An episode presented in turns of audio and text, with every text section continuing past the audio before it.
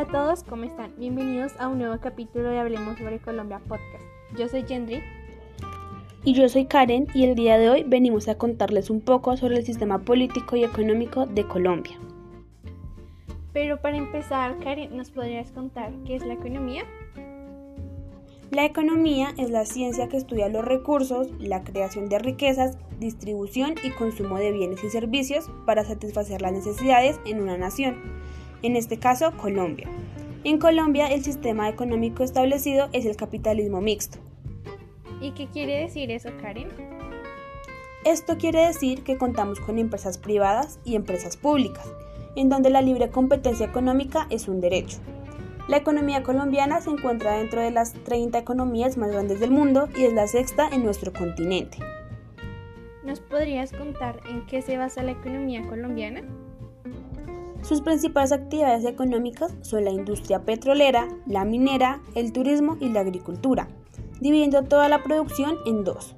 La producción de bienes primarios para la exportación y la producción de bienes de consumo para el mercado interno. ¿Colombia tiene ventaja en algún producto a exportar, Karen? Por supuesto, debido a la situación climática de Colombia tenemos una gran ventaja en el café, siendo el producto más exportado gracias a su gran calidad. Nos ubicamos en el puesto 4 de los mejores cafés del mundo. ¿Y no crees importante mencionar algún aliado? Claro, la economía de un país sin socios no funcionaría. Los principales socios de Colombia son México, Brasil, Ecuador y China.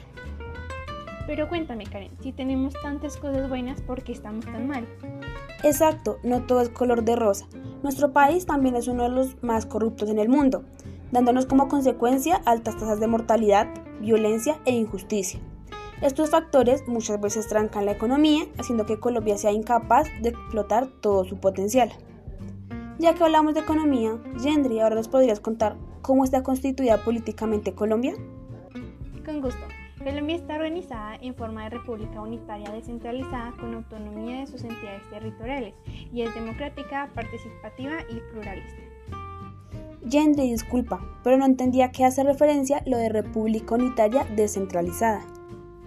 Te explico. Al hablar de República Unitaria se hace referencia al poder político y de decisión que se juntan en un solo centro, mientras que cuando hablamos de descentralización hace referencia a la transferencia de competencias a diferentes entidades territoriales. Gendry, ¿nos podrías hablar un poco sobre la distribución de poder político en Colombia? Claro, el presidente de la República es la autoridad máxima, siendo el jefe de Estado, jefe de gobierno, autoridad suprema administrativa y comandante de las fuerzas militares. El Ejecutivo Colombia está conformado por un gabinete propuesto por el presidente de la República, conformado por 14 ministros, altas consejerías y secretarías, además de la vicepresidencia. No tenía ni idea de todos esos datos, están súper interesantes. Se me olvidaba, también tenemos a los departamentos administrativos, superintendencias de los establecimientos públicos y las empresas industriales y los comerciales de Estado. Por otro lado, el gobierno y el orden legislativo son independientes el uno del otro. Es bastante importante tener en cuenta lo último que mencionaste, ya que lo hace un Estado autónomo de cierta manera. Concuerdo contigo. Y para finalizar, creo que es importante tener en cuenta cómo está dividido políticamente Colombia. ¿No crees, Gendry? Opino lo mismo. Colombia está dividida territorialmente en 32 departamentos y 1.123 municipios, donde 5 son categorizados como distritos especiales y uno de ellos como distrito capital.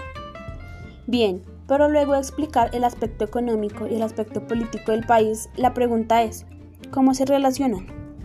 En Colombia estos dos aspectos van de la mano y tienen una relación de interdependencia, es decir, es necesaria la una para la otra de modo que resulta completamente necesaria en muchas ocasiones, pero que es conflictiva en otros casos. La economía requiere adoptar decisiones desde la política, ya que por medio de los regímenes políticos es que se controla y regula los diferentes procesos comerciales y económicos, ya sean grandes o chicos. Por ende, el gobierno crea leyes totalmente centradas en el manejo económico del país. Un ejemplo de ello podría ser la Ley 1413 del 2010, en donde regula la inclusión de la economía del ciudadano en el sistema económico de cuentas nacionales, con el objetivo de medir la contribución de la mujer al desarrollo económico y social del país. Eso sería todo por este capítulo. Muchísimas gracias por tomarte el tiempo de escucharnos.